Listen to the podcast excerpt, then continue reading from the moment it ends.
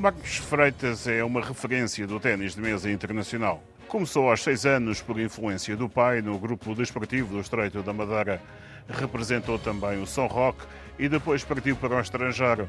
Jogou por clubes na Alemanha, França e Rússia e ganhou a Liga dos Campeões do Ténis de Mesa. Obteve o estatuto de alta competição aos 14 anos. Foi campeão europeu de cadetes e júniores. Foi também por cinco vezes campeão da Europa em pares e pares mistos e também uma vez por equipas.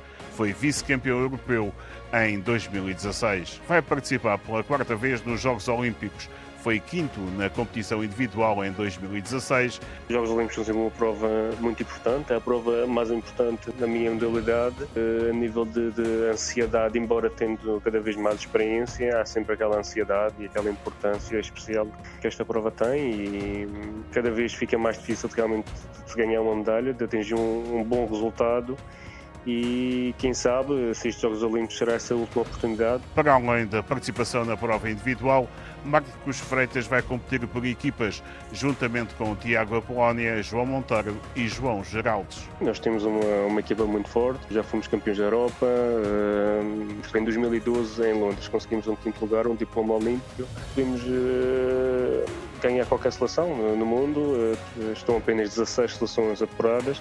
Hoje começa o Campeonato Europeu Individual em Varsóvia. Neste último ano e meio houve apenas uma prova no Qatar, agora este europeu logo antes do dos Jogos Olímpicos é uma boa prova para, para preparação e para nos trazer novamente este ritmo competitivo para depois nos Jogos Olímpicos eh, conseguirmos fazer uma, uma boa prova. Portugal vai ter eh, seis mesa tenistas nos Jogos Olímpicos.